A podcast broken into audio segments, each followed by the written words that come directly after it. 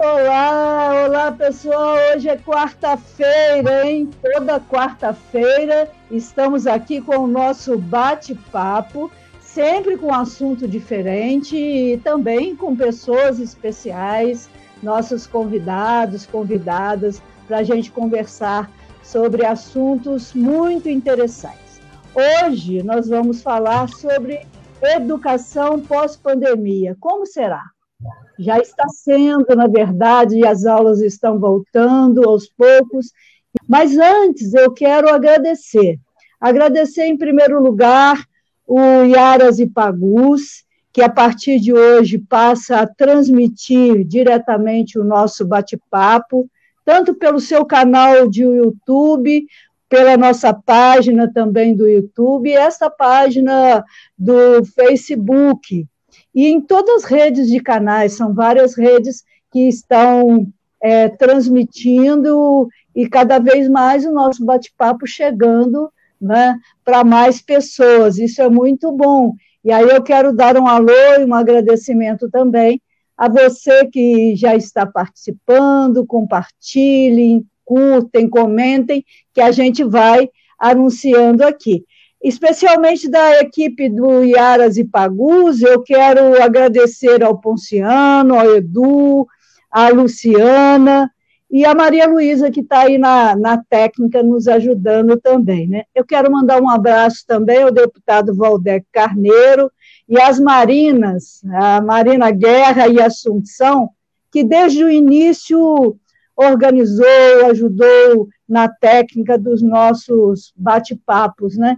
E agora a gente está fazendo direto pelo Iaras, que bom, bem-vindos, bem-vindas aí. Aí eu quero apresentar nossos convidados, né?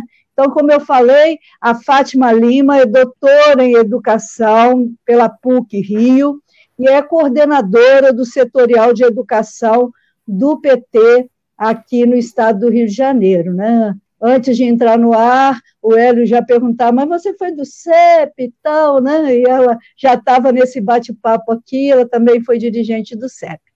O Hélio Ricardo é militante da área de Educação e Direitos Humanos, professor de História, pós-graduado em Administração, Supervisão, Inspeção Escolar e em Coordenação Pedagógica, é presidente do Conselho Municipal de Educação de Coatis e coordenador regional Sudoeste 2 da União Nacional dos Conselhos Municipais da Educação aqui no estado do Rio de Janeiro.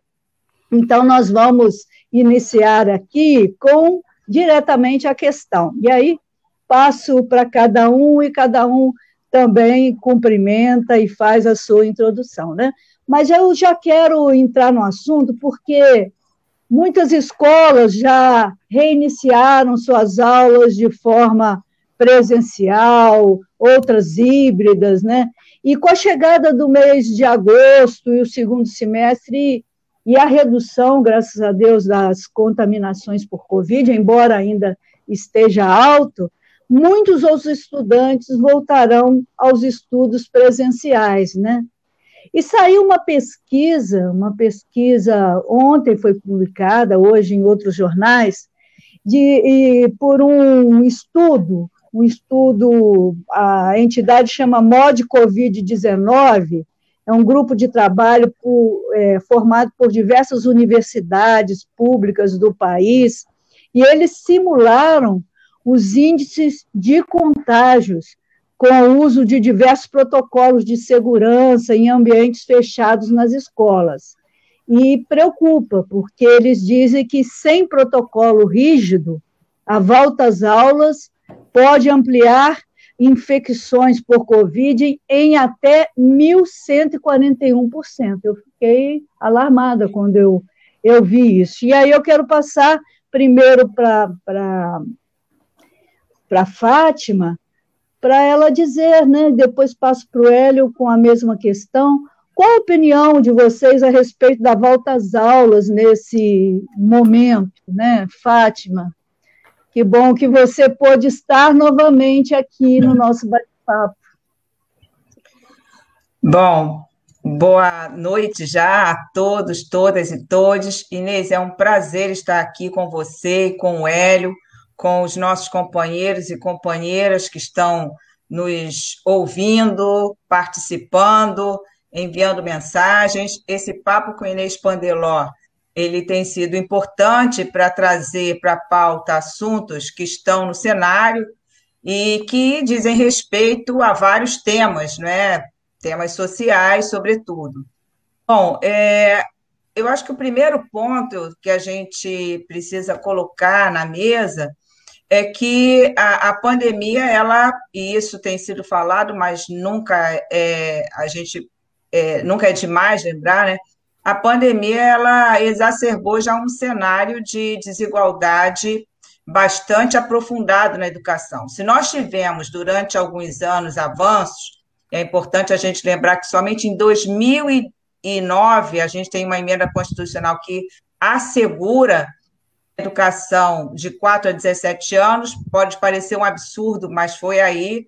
É também em contexto bastante recente que a gente tem uma evolução do número de matrículas na educação infantil.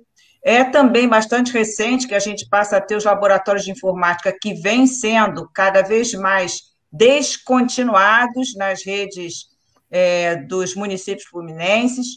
E é também num cenário muito recente que a gente teve aí a, os institutos federais, e a gente poderia ficar aqui falando de vários, vários pontos de avanços, né? Do financiamento da educação foi triplicado, mas a partir de um, um, um passado muito recente, que a gente pode aí datar de 2016 para cá, a gente vem é, sendo golpeado na educação e em todos os setores sociais no que diz respeito à garantia dos direitos que foram assegurados na Constituição de 88, depois de uma mobilização intensa da população na, na retomada da redemocratização do país. E a gente viveu um cenário, então, futuro, então, é, de um passado que é bastante é, recente, né? De grandes golpes, onde a gente tem um financiamento descontinuado, a emenda constitucional 95, que precariza todos os setores da educação, desinvestindo, né? Então, um processo que nós tínhamos de avanço, ele não somente é interrompido, mas é invertido, vira a chave. E aí a gente vai ter, neste processo né, pandêmico, é, e onde os municípios do estado do Rio de Janeiro são bastante desiguais, desiguais e bastante desiguais nas suas estruturas é, técnicas, no que diz respeito ao, a, a, ao financeiro, no que diz respeito à política. Então, existem desigualdades políticas, financeiras, técnicas em todos os municípios a gente pode olhar, o, o cenário é esse. E aí, é, para a gente pensar no que vai ser após pandemia, que ainda não existe, nós estamos ainda no cenário pandêmico, né? Mas no cenário pandêmico que não é o mesmo de, do ano passado, por exemplo, onde já se acenam em alguns municípios bandeiras, né? E aí o bandeiramento é que vai orientar, inclusive, como é que é, as atividades vão sendo retomadas, e a educação tem sido uma delas. Então, você tem municípios onde o bandeiramento já possibilita a entrada na escola, e não somente dos profissionais de educação e da equipe gestora, como vinha acontecendo, mas, vinha acontecendo, mas também dos estudantes, e das estudantes, e das famílias. E aí, eu acho que a gente precisa ver é, quais são os pontos que precisam ser observados. É, e o primeiro a ser estabelecido é exatamente isso: é preciso que sejam estabelecidos protocolos pedagógicos e sanitários. O primeiro direito é o direito à vida, sem nenhuma sombra de dúvida. A saúde deve ser garantida integralmente a todos e todas. Mas, por outro lado, essa discussão sobre os protocolos sanitários e os protocolos pedagógicos não podem ficar restritos de maneira alguma aos gestores públicos, né, aos executivos, aos secretários de educação, prefeitos e mesmo aos profissionais de educação. Esse, esse debate vai ser um debate público, porque é preciso pactuar algumas, é, é preciso pactuar é, como essa entrada vai acontecer. Então, é preciso pactuar as ações. As ações que dizem respeito ao acolhimento, fundamental, né? E um acolhimento que a gente sabe muito bem que se faz é, num cenário onde nós temos alunos que perderam pai e mãe e outros integrantes das suas famílias, professores, profissionais de educação na mesma situação, é, vivendo também territórios que são territórios onde a violência é extrema, e a violência sendo extrema, você tem associado a isso é, o desemprego, a fome, é, que também foi bastante acentuada nesse período, e a descontinuidade de processos educacionais. Isso é importante a gente dizer, porque não é trivial nós imaginarmos que o ensino remoto seja algo para ser implementado. O ensino remoto ele é implementado em situação extraordinária. Isso é isso é inclusive que a nossa legislação educacional diz. É, e especialmente para os anos do ensino fundamental, mas o ensino médio também não está fora disso. Então, nós precisamos olhar para esses processos ensino-aprendizagem, tentando identificar é, os processos de desigualdades que ali aconteceram, porque nós também temos processos de desigualdades que não têm sido mitigados, e a gente pode olhar para as taxas de torção e de série, que reflete o atraso escolar nos municípios uhum. do estado do Rio de Janeiro, que são muito elevadas, as taxas de abandono, as taxas de reprovação. Nós vamos depois voltar a isso para a gente conversar um pouco mais sobre essa desigualdade, a, a, evasão, a repetência, né, que vem ampliando também com a, a pandemia, né, mas que já existiam anteriormente. Né? Eu vou, eu, Fátima, eu vou passar para o Hélio agora, para ele poder falar também a respeito disso, com a opinião dele sobre essa volta às aulas. Eu sei que Coatis é, é um município menor, é mais tranquilo, mas de todo jeito está sofrendo né, e sofre com a pandemia. E, e, você também tem uma visão geral, porque você não está só no Conselho Municipal, mas está nessa união de conselhos municipais. Né? Então, Hélio, qual a sua opinião a respeito? Boa noite, Inês. Boa noite a todos, todas e todos. É um prazer estar aqui. É, quero iniciar esse papo é, fazendo aí minha solidariedade a mais de 550 mil mortos. E lembrar que a gente continua numa pandemia. Né? Primeiro, essa questão ela é muito clara, como tudo nos últimos tempos nesse país se torna judicializado. Nós estamos voltando porque há uma forçação por parte do Ministério Público para que se volte. É, nós estamos sendo, na maioria, obrigados mesmo pelo MP a que se volte, tá? E aí isso, isso renderia uma outra discussão, porque é, e a gente também tem que lembrar que os nossos males é, na educação pública desse país não é causado pela pandemia. A pandemia agravou. Mas os altos índices de repetência, falta de condição de trabalho, precarização, sucateamento, é de longa data né? Infelizmente, olha que a gente está num estado em que tinha um projeto, né? E aí a gente vai fazer memória de Darcy Ribeiro, né? Todo mundo lembra lá a questão do CIEPs, educação integral, que foi tudo desmanchado e sucateado. Então, isso é uma questão assim muito séria, né? Nós tivemos o agravamento desse sucateamento. E, paralelo a isso, numa situação de pandemia ainda, né, começa-se a ter toda uma forçação para que a gente volte, inclusive é, numa fala enxergando que a escola nesse momento ela é essencial. Mas para investimento, essa mesma escola não tem sido essencial para a condição de trabalho, para a valorização dos seus profissionais. A questão do protocolo, ele é muito sério e ele precisa mesmo, a professora Fátima é, caminhou com uma fala muito interessante, ele precisa ser um protocolo sanitário, um protocolo pedagógico. Precisamos garantir o direito à aprendizagem, mesmo que estamos for sendo forçados a voltar. Nós, profissionais, que também fazemos parte dessa população precarizada, não estamos é, vacinados com as duas doses.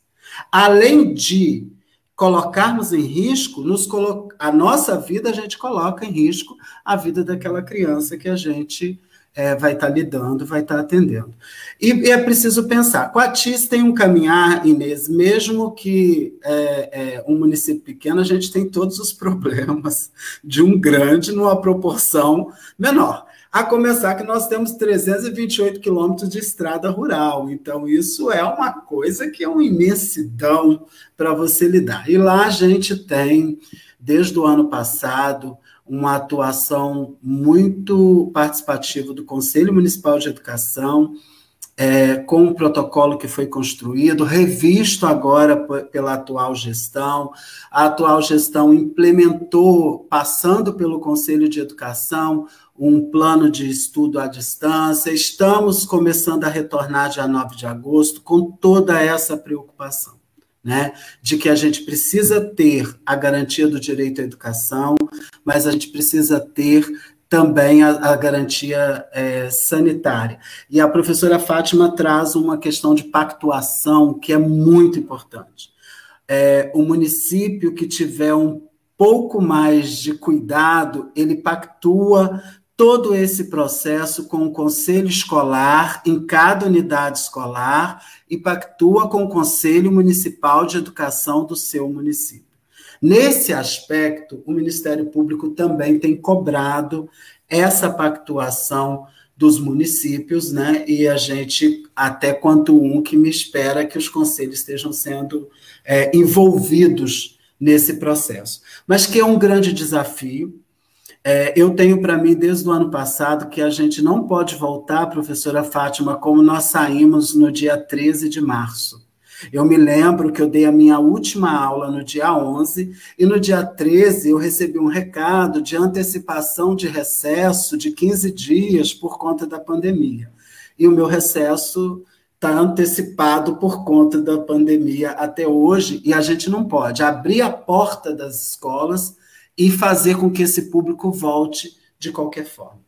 Mas, para além disso, eu, é, Inês, é, nessa primeira rodada, eu queria deixar no ar que a gente precisa se apropriar dos espaços nos municípios, do Conselho Municipal de Educação, dos fóruns municipais de educação, porque a gente só vai mitigar prejuízos e cobrar investimento na educação de forma organizada nesses espaços. Os fóruns municipais de educação são importantes, os conselhos municipais de educação nesse momento são fundamentais. Aquele conselho escolar da escola do seu filho lá no seu bairro onde você é atendido, procura, procura saber como é que é, como é que você faz para participar, porque é fundamental que a gente esteja junto, cobrando uma atuação diferenciada é, do governo federal e dos governos estaduais e municipais com relação ao investimento. Nós vamos precisar de recurso. Não dá para eu voltar para a sala de aula só com a minha caneta escrever no quadro branco. Não dá isso não combate os males que essa pandemia nos causou nesse um ano e alguns meses afastados da escola. Pois é, para quem não sabe, o Hélio foi é, cargo comissionado quando eu fui prefeita, minha, né? Minha ex-chefe. Minha ex-chefe. Trabalhou diretamente na educação, né? Contribuiu muito e a educação naquela época teve passos muito importantes em Barra Mansa, né? E, e é sempre bom lembrar.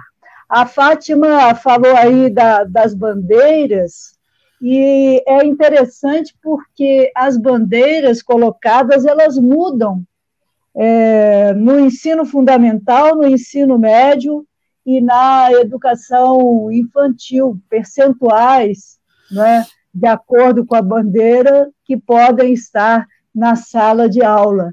Então, acaba sendo também muito confuso para que a população entenda, os pais né, entendam sobre isso. Então, isso que o, Hélio fala, da importância de participar dos conselhos, é, muitas vezes a, as pessoas acham que isso não, não tem importância alguma. Tem toda a importância em todo momento, ainda mais no momento que estamos vivendo de pandemia, né?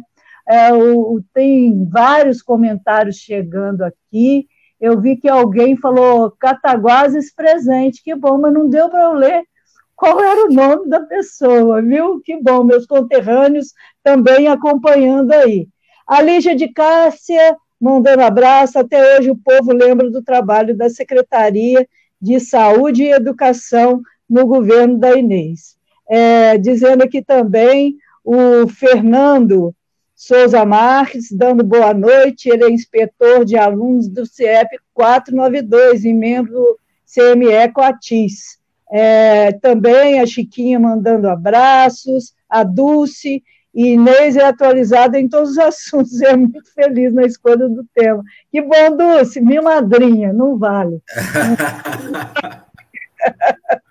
Olha só, a Rosângela Martus chegando, Neucina Beló, Geraldo Silva, Lucelena, Ana Flávia, Fernanda Monteiro, Matheus Costa, Osana Marques, Marli Campos, Gilmar Landim, Reginaldo Oliveiras, a Ângela Fontes, do Cedim, também já mandou o seu abraço aqui. Bem, muita gente comentando, gostando e achando importante esse tema continuem comentando aí. E aí só eu lembrar gostaria... aqui, Inês, Inês, só Oi. sem te cortar, mas lembrando, Luciazinha tá, Luciazinha tá aí, Lucelena Alves, e eu, eu vou me aposentar é, em breve, em breve, né? É, e desde o início dou aula numa escola em Ribeirão de São Joaquim, escola professora Anésia Alves de Oliveira, que leva o nome da mãe da Lúcia Helena Alves de Oliveira, lá em Ribeirão de São Joaquim. Uma hora de estrada de chão, uma escola num distrito lindo, muito. É, é Meu verdade. agradecimento por esse momento, Inês. Muito obrigado. Que muito bom. A Lúcia, a Lúcia é artista plástica da Associação Mulher Cidadania também. Né, faz um trabalho aqui, né, através da nossa associação, com iniciando um trabalho com catadoras de material reciclados muito, muito bom. E aí eu quero voltar para a Fátima, né, para ela falar um pouco mais sobre essas dificuldades que os educadores e os estudantes estão enfrentando nesse momento de, de retorno, né? De como o Hélio falou, que foi acabou sendo forçado esse esse retorno e, e quais são as principais dificuldades que tanto estudantes como, como os professores e profissionais de educação como um todo estão enfrentando. Bom, é, Inês, é, primeiro eu acho que a gente tem processos que são processos bastante heterogêneos é, da organização desses protocolos né, nos municípios. Então, é, é preciso que a entrada nas escolas, essa entrada seja feita com uma revisão dos prédios escolares, porque nós temos prédios escolares com problemas sérios nas suas estruturas, banheiros que não têm sanitários suficientes, pias suficientes, imagina, pia que seria algo fundamental no momento como esse. Nós temos ainda no, no estado do Rio de Janeiro escolas que têm banheiro lado de fora, precários.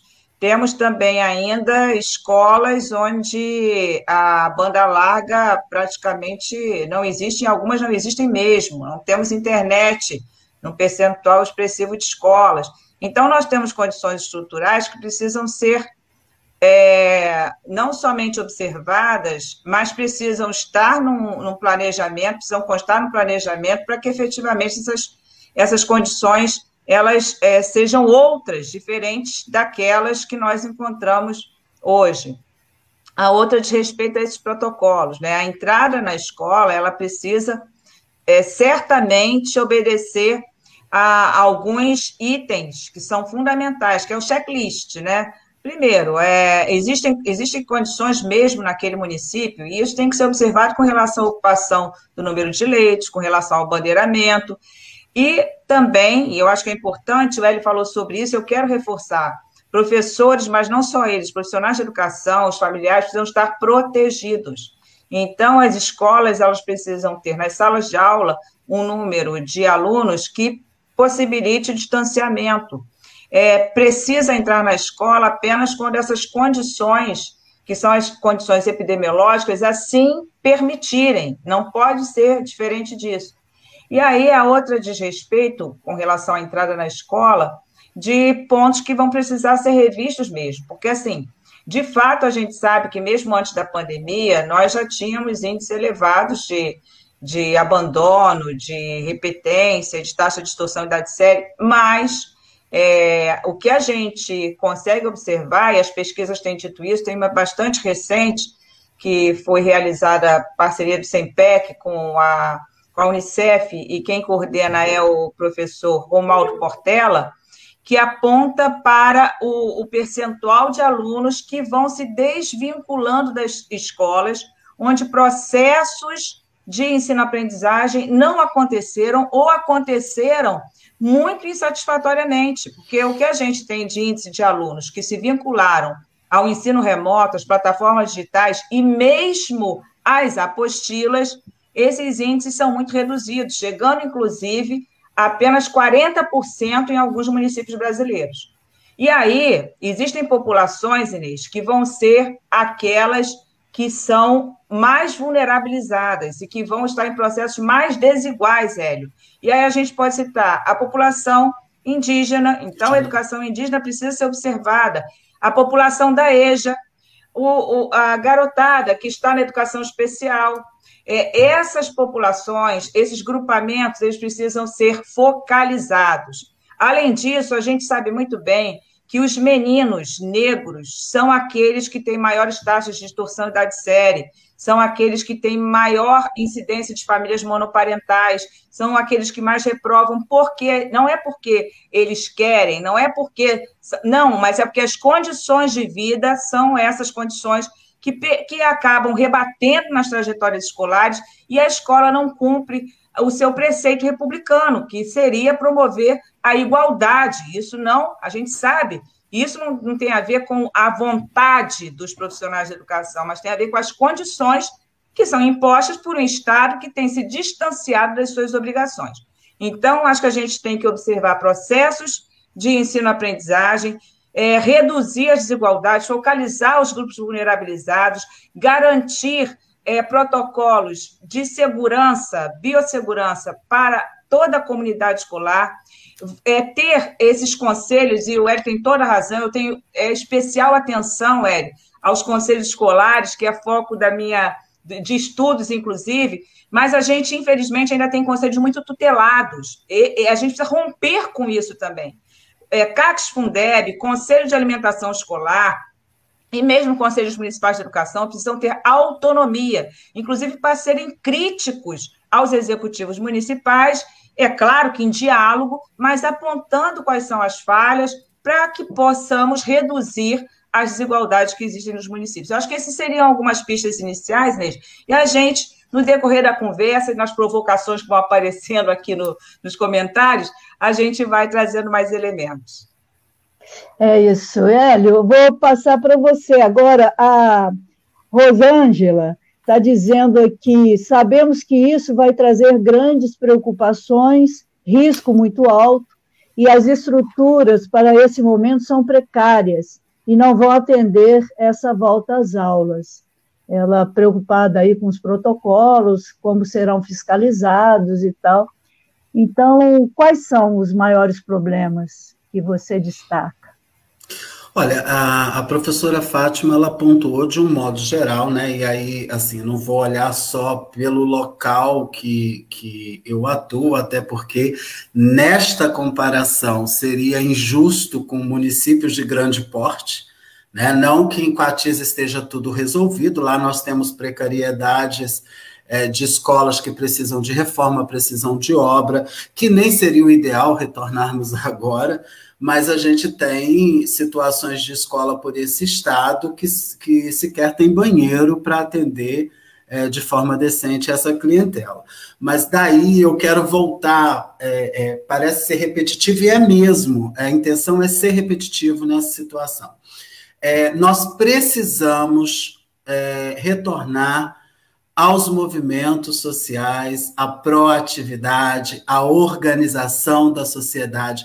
Nós não vamos vencer o que está estabelecido aí, que primeiro é uma agenda da morte, é uma agenda que vem para é, destruir o mínimo que a gente conseguiu garantir na Constituição de 88. Se a gente fizer o cenário que está posto nesse país, é um projeto bem pensado e colocado nessa perspectiva de destruição, da consolidação do Estado mínimo, de nenhuma obrigação social. Quer ver um exemplo? É, ninguém ficou preocupado se as crianças, nesse um ano pouco, estavam recebendo apoio pedagógico e não teve sequer investimento do Ministério da Educação para isso. Um Ministério da Educação de um governo que coloca 4 milhões no fundo partidário e tira 3,5 que seria investido em internet para aluno. Então, é um governo que está mais preocupado em manter é, é, é, aquilo que temos lá chamado Congresso, com os seus acordos, do que dar condição de escola para essa população. Se a população, a partir disso, não se conscientizar e a gente não retomar os espaços específicos de discussão de política pública nesse país, a gente não vai conseguir avançar. E um exemplo que eu ia dar rapidinho é com situação a questão da merenda. Em vez de se investir massivamente na política do Sistema Único de Assistência Social, que é quem deveria ter recursos para, de fato, atender essas famílias nesse período pandêmico, se cobrou da escola um prato de comida de uma criança na escola, Inês, é 60 centavos. Um lanche é 25 centavos. E aí colocou-se a população para brigar entre si para ver quem recebe o que recebe. E aí é essa estrutura que nós temos. Se essa população não for para os meios e fazermos a discussão do que está posto, a gente não consegue. Não há protocolo mesmo que dê jeito de uma população que massificada, que está passando. Olha os índices da fome. Você acha que aquele pai vai se preocupar em ter três máscaras de tecido para mandar o filho dele para a escola, se sequer ele consegue ter uma alimentação decente dentro de casa? São questões que a gente precisa discutir. É, é, não tem receita pronta, e eu acho que essa pandemia ela trouxe isso, ela, ela, ela derreteu as verdades postas, por mais que queiram é, construir algumas ou dizer para a gente que existe. A gente precisa sentar e, e discutir, debater e retomar as nossas discussões é, na busca de organização da sociedade. A gente só consegue avançar se for uma sociedade organizada, e a gente tem aí um avanço, que aí a gente pode dizer isso, né? Nós temos aí os mestres, os nossos doutores que estudaram ao longo desses anos as temáticas e que podem nos ajudar nesse momento da gente buscar estratégia para a gente superar essa situação que fomos colocados. Mas precisamos lembrar, os problemas que vivemos hoje, porque a escola tem escola que não tem vaso direito para as crianças sentarem desde sempre. Tem escola que não tem pia para lavar a mão desde sempre. Não foi na pandemia. É isso que a gente precisa discutir com a população. É verdade. Você tocou aí no assunto da falta de verba, que já vem com essa precariedade há muito tempo, mas o governo corta a verba para 20 anos, né? para 20 anos, não só na educação, mas em outros setores. E aí vem a pandemia e necessita muito mais de verba. A questão da, da merenda eu fico com muita vergonha. Eu jamais, sendo prefeita de uma cidade, ia, ia deixar ser doada aquela cesta básica que eu vi aqui em Barra Mansa. Então, primeiro, custou para distribuir, depois não distribui todo mês, e quando distribui, é uma micharia. E quando voltaram às aulas híbridas, eles descontaram, disseram: não, como 15 dias fica na escola e 15 fica fora, então vão cortar na metade a sexta. Foi isso que eu ouvi né, de, de justificativa quando se colocou, mas o que, que, é isso? Não dá para 15 dias essa sexta. Essa, nem, nem é sexta, né? Porque não é sexta, são alguns alimentos ali. E, e, e sendo que teria né, que contribuir para as famílias que não estão tendo condição de se alimentar, cortaram também o auxílio emergencial, né? Aí a nível nacional, e os municípios não complementaram, não fizeram nenhuma nenhum outro programa de complementação e até os alunos, até os alunos. E aí você fala da do estudante e não da família desse estudante. Como é que uma, um, um estudante vai chegar em casa e vai se alimentar sozinho? E deixar o restante por, da família. Por isso que eu penso que a, a, a política, a política de assistência social deveria, nesse momento, receber o aporte para fazer o atendimento necessário, Inês. Isso não Sim. é papel da escola. A gente, mais uma vez, é resumido a um espaço que, que dá comida pronto. E, é e, isso nesse país é, é, histórico. A professora Fátima está aí, é uma, é uma cientista da, da educação, pode dizer, a gente não pode se resumir a isso, escola é muito mais que isso. Outras políticas públicas deveriam estar atendendo e tendo recurso para atender essas famílias, para que a escola fizesse o seu papel. O papel da escola é fomentar a construção do conhecimento. Uhum. É esse o nosso espaço. A gente tem que parar de ver escola como um espaço de resolve todos os problemas ou acolhe. Resolve não, que a gente não resolve. A gente acolhe todos os problemas da sociedade, mas a gente não acolhe o que é primordial para o ser humano, que é a construção do conhecimento, porque a gente fica se desgastando em acolher outras demandas que outras políticas públicas não funcionam. E eu acho que isso é pauta que a gente tem que discutir, porque ainda tenho esperança de um novo tempo, de um novo momento, aonde essa escola possa. Olha o Plano Nacional de Educação, olha o que, que a gente tinha traçado uhum. nesse país e olha, né, o que, o que, que aonde nós chegamos. Então é isso. É. Desculpa, e desculpa, e, mas é que e muitos ficaram só preocupados no plano da educação em tirar a palavra gênero, né? Criminalizou e fizeram emendas ao invés de cobrar a sua implementação. Verdade, Bom, verdade. passando aqui para. Eu vi aqui uma, uma pesquisa do PNAD, é, foi publicada em 15 de julho de 2020.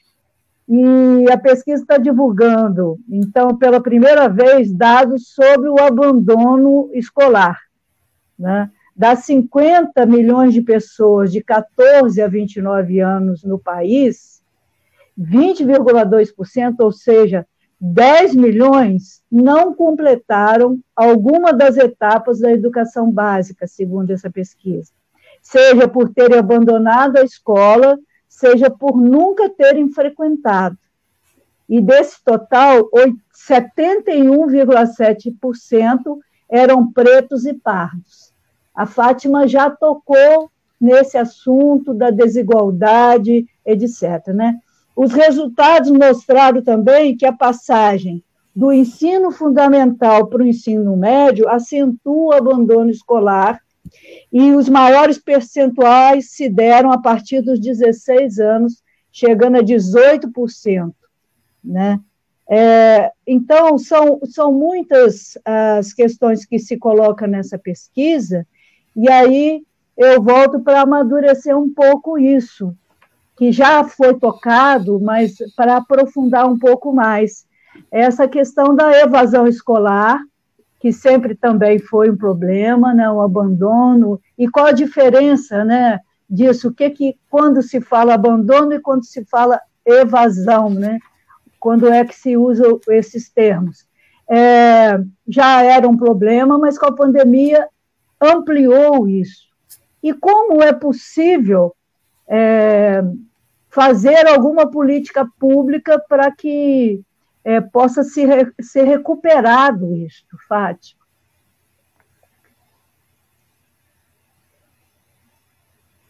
Bom, é, Inês, tem um ponto que eu acho que é fundamental, o Hélio falou, e eu tenho total acordo, a gente precisa ter políticas intersetoriais. Embora a gente entenda que a segurança alimentar é também papel é, da política educacional, porque nós temos Programa Nacional de Alimentação Escolar.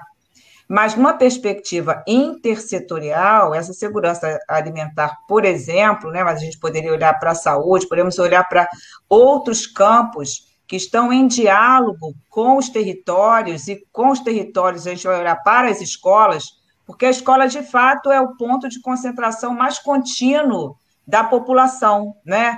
É, a população ela fica na escola e essas famílias têm contato durante anos, é, uma, é um contato muito prolongado. Então, essas políticas é, intersetoriais da, da assistência, da saúde, é, do esporte, é, da tecnologia, é, todas elas deveriam estar, neste momento, conectadas para que esse retorno à, à escola é, tivesse, obviamente, uma malha de políticas para que não ficasse, não houvesse a expectativa que a escola é de fato aquela que vai salvaguardar todos os direitos sociais da população. Não é, e ele disse muito bem. Agora, é, é, é, a expectativa é que essa intersetorialidade ela seja observada. Isso, inclusive, quando a gente observa as deliberações do Conselho Estadual de Educação, desde 2020, ela vinha apontando para isso, e mesmo as tardias deliberações e resoluções do Conselho Nacional de Educação, que permaneceu adormecido em meio à pandemia e muitíssimo pautado pelos organismos internacionais. É importante dizer isso.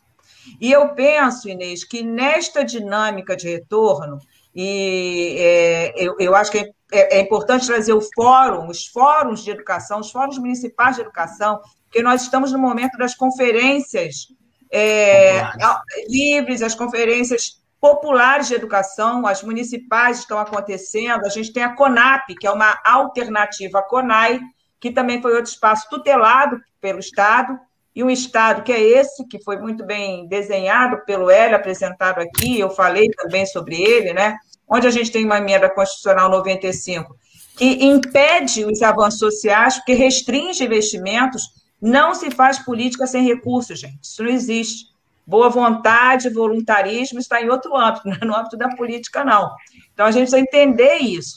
E, e a população, ela tem que estar de verdade num processo que é o processo de debate público, para que esses espaços, como os fóruns municipais de educação, as conferências, elas tragam de volta aquelas metas que foram é, traçadas nos planos municipais, é bom lembrar que o plano estadual não existe ainda formalmente, né? É, é, é o único estado da federação que não tem plano estadual.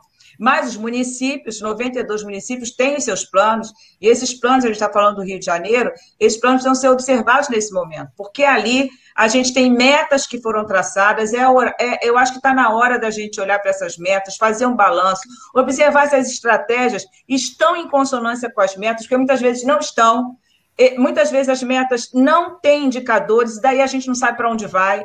Então, é o momento de fazer um balanço, e o momento de fazer um balanço inclusive observando que a gente está num contexto até de governos diferentes em muitos municípios. Então, é, é eu acho que essa é, é, uma, é uma das saídas para a gente fazer o debate público, colocar a política no centro do debate da população, para que ela se aproprie desses espaços que, de fato, vêm sendo reduzidos por conta de um, um, um, eu diria que um processo de despolitização que já acontece há algum tempo e que é profundamente ideológico. Essa história de que não é ideológica é balela. Essa história de que não tem projeto também é balela. O projeto é esse. E isso foi dito, era de destruir aquilo que foi feito. E isso está acontecendo. Então é preciso que nós retomemos o nosso papel de cidadão, cidadã, e, e, que possamos ocupar esses espaços sociais de debate público, fazendo um balanço do que foi até então organizado e traçar novos rumos para um cenário que a gente sabe que ainda continua pandêmico. Então, é, é eu, eu, diria que esse pode ser um caminho, Inês, dentre alguns outros que a gente é, falou aqui, que vai observando. Muito bom. É, vou passar direto para o Hélio, porque o relógio não para, viu? é, olha só, eu, eu além dessa, dessa questão, eu acho que legal que esse bate-papo tá, ele está caminhando pela questão de frisar a necessidade da rearticulação da sociedade. Se a gente não fizer isso, a gente não vai dar conta de vencer é, essas dificuldades, e aí, né, professora Fátima, não são dificuldades que serão vencidas com um ano, dois anos.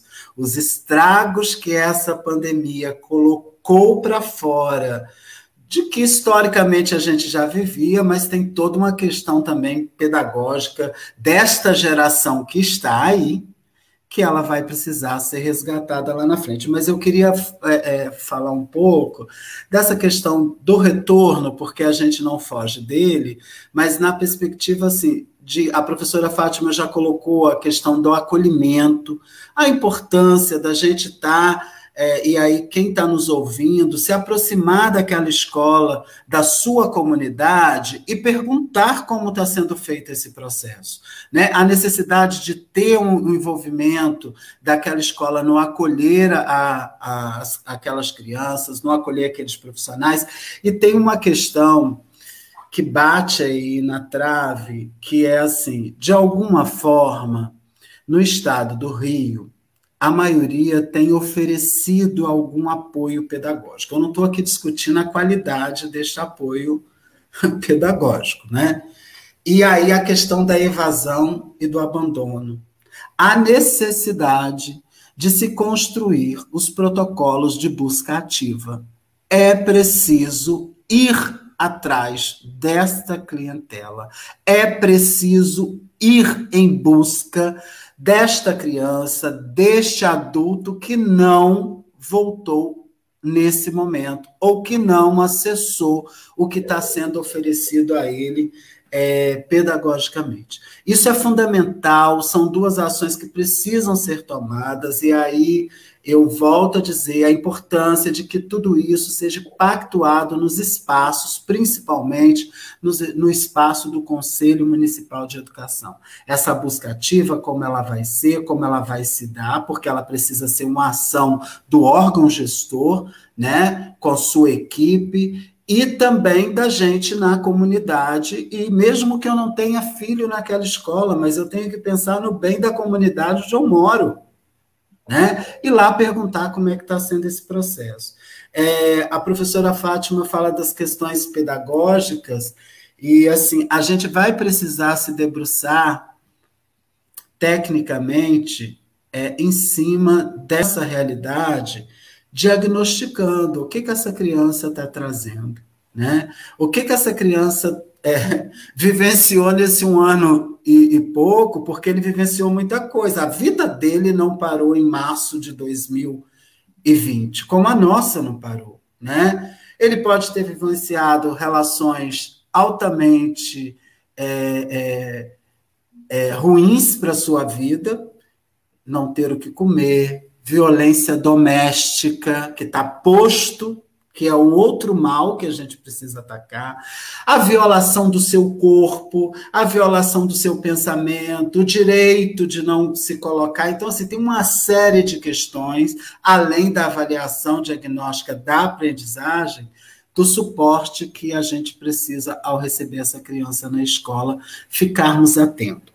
É, embora e aí a gente não pode esquecer que a gente está num sistema, embora nós temos um MEC omisso, que o ministro vai para a televisão e diz que ninguém, uh, nas escolas não voltaram ainda, não é porque eu, eu não quis, não, porque por mim, porque foi isso que ele disse, por mim não teriam nem fechado.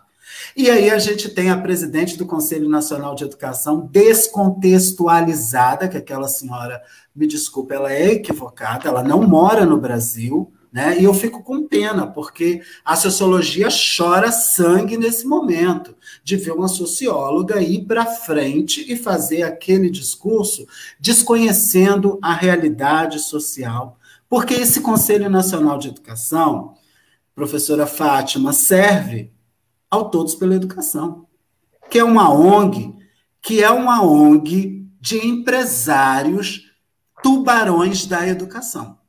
Por que, que eles não investem o recurso deles massivamente nos projetos de nossas escolas? Então, é, é nessa contramão que nós precisamos nos organizar nos espaços é, de fórum e fazer esse debate de conselhos municipais. É contra isso que a gente precisa ir, porque a precarização que nós temos hoje também serve de ganho financeiro para alguns amanhã com os, né, essas questões Entendi. que se colocam.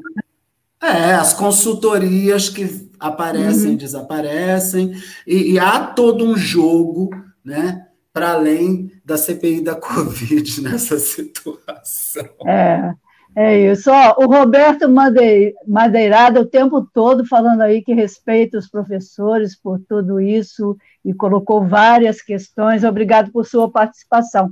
Eu quero convidar todo mundo para a próxima quarta, gente. Olha só, o bate-papo da próxima quarta, nós vamos receber André Pérsia, que é psicólogo de hipnose, e Roberta Forastieri, que é psicanalista, nutricionista. Ambos são trainer em PNL, então programação neurolinguística, e nós vamos falar depois disso tudo que a gente falou que está mal, está mal, está mal, é possível manter o otimismo em tempo de crise?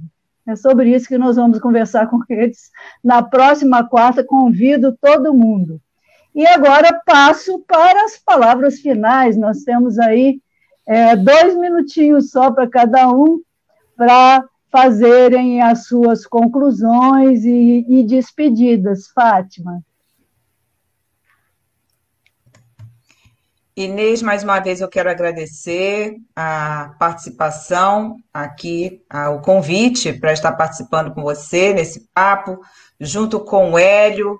É, acho que foi uma conversa muito, muitíssimo proveitosa, instigadora e que, de alguma forma, provoca. Né? Eu acho que é, sobretudo, a gente está aqui para provocar apontar quais são, do nosso ponto de vista, e é sempre bom dizer que são pontos de vista a partir de análise, a partir de nossas inserções sociais, a partir da nossa luta na sociedade, é que a gente faz essas análises, mas há uma convergência aqui de que essa luta social ela precisa acontecer. A gente precisa disputar um projeto de sociedade que, de forma alguma, pode ser a continuidade deste né, que de forma alguma a gente pode ter um Estado que se é, distancia das suas obrigações, o, a União, que deveria estar coordenando o processo da educação, deveria estar alocando recursos, não faz. Ao mesmo tempo, a gente tem, e, e é, é, preciso reforçar, é, uma entrada muito grande do campo privado na educação, né? a financiarização e a privatização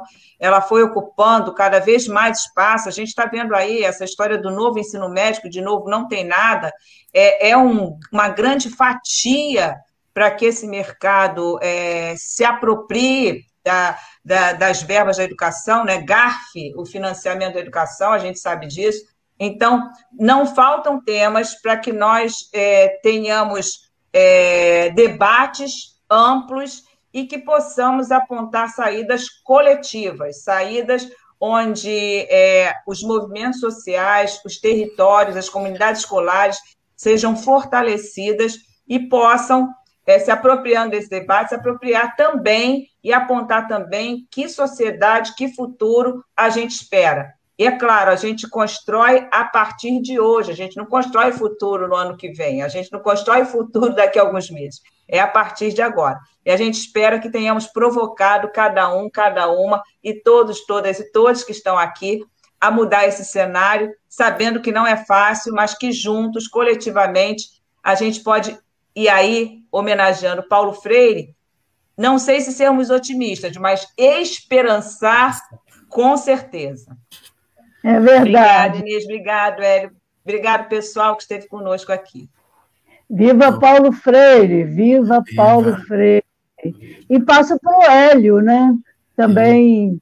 agradecendo aí a presença, a participação.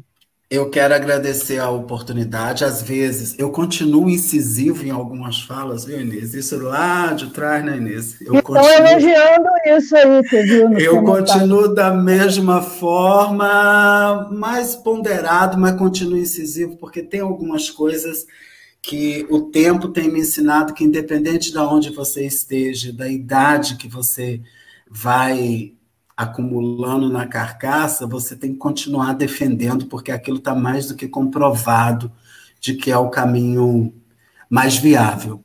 É, eu quero te agradecer mais uma vez por esse, esse encontro, é sempre muito bom, é sempre muito bom lembrar de que o que eu sou hoje é parte do que eu vivi no ontem, naquela gestão de Barra Mansa, é, muito obrigado pela oportunidade, porque foi a vivência de pastoral da juventude, o olhar no olho de Dom Valdir, o caminhar daquele momento, o chegar no governo né, com você, prefeita, em Barra Mansa, que me fez a pessoa também que eu sou hoje e que me faz def continuar defendendo algumas coisas. Outras coisas eu acho que é, já você vai se destituindo, né? mas tem coisa que é da alma e fica. É, eu quero dizer para as pessoas aqui, na pessoa da Dulce, muito obrigado pelo carinho. É, estou à disposição, vamos conversar. Essa sociedade precisa se reorganizar, precisamos efetivamente começar a dizer que a gente quer uma sociedade diferente, não podemos é, fazer como foi feito há um tempo atrás, né, nos omitirmos, porque a gente não vai é, chegar a lugar nenhum, a gente vai piorar. E é, dizer que, assim, eu fico muito feliz de estar em Coatis, que é o município que a gente tem caminhado é, com o, a crítica, com o acordo, com a, a, construção coletiva, mas a gente tem caminhado como Conselho Municipal de Educação é, e tem sido um grande aprendizado. Muito obrigado aos conselheiros que tiveram aí na live, na pessoa do Fernando, que é meu compadre e trabalha na mesma escola que eu, tá? E Inês, gratidão. Fátima, um prazer estar com você aqui. É, eu quero falar com você, eu vou pegar seu contato, porque nós vamos fazer um CONAP em Coatiz e quem sabe você pode está nos auxiliando nessa reflexão. Muito obrigado. Tenham todos uma boa noite. Grato por esse momento, tá? Foi muito gostoso aceitar essa conversa. Estou à disposição. Que bom, que bom. Eu que agradeço, viu? Agradeço muito a todos que participaram aí, mandando recados. A gente não consegue ler todos e nem todos os nomes, mas foi muito boa a sua participação e também de vocês dois, né, terem aceito, a Fátima pela segunda vez aceita meu convite aí no bate-papo, e vamos chamar outras vezes, tem gente falando, tem que voltar, educação sempre é tema, Com sempre certeza. será tema nesse bate-papo, e eu quero agradecer muito a você, Hélio, pela sua disposição também, por lembrar desses momentos, né, tanta gente lembrando aqui, momentos tão bons, mas que a gente tem condições de reconstruir momentos tão bons também, novamente. Né? De, no dia a dia, como a, a Fátima falou, não esperar passar, mas é no dia a dia que se constrói e não podemos achar, ah, não tem jeito mais, eles venceram. Nós podemos vencer. Nós podemos vencer. Esperançar agindo. Isso, isso mesmo. Então, muito obrigada mais uma vez, um abraço, obrigada, Yara, Paguz e todos que estão retransmitindo. Um beijo. Abraço. Até a próxima. Abraço, pessoal. Beijo, Hélio. Beijo, Inês. Tchau, pessoal. Beijo, Quarta querida. que vem, estou aqui, hein?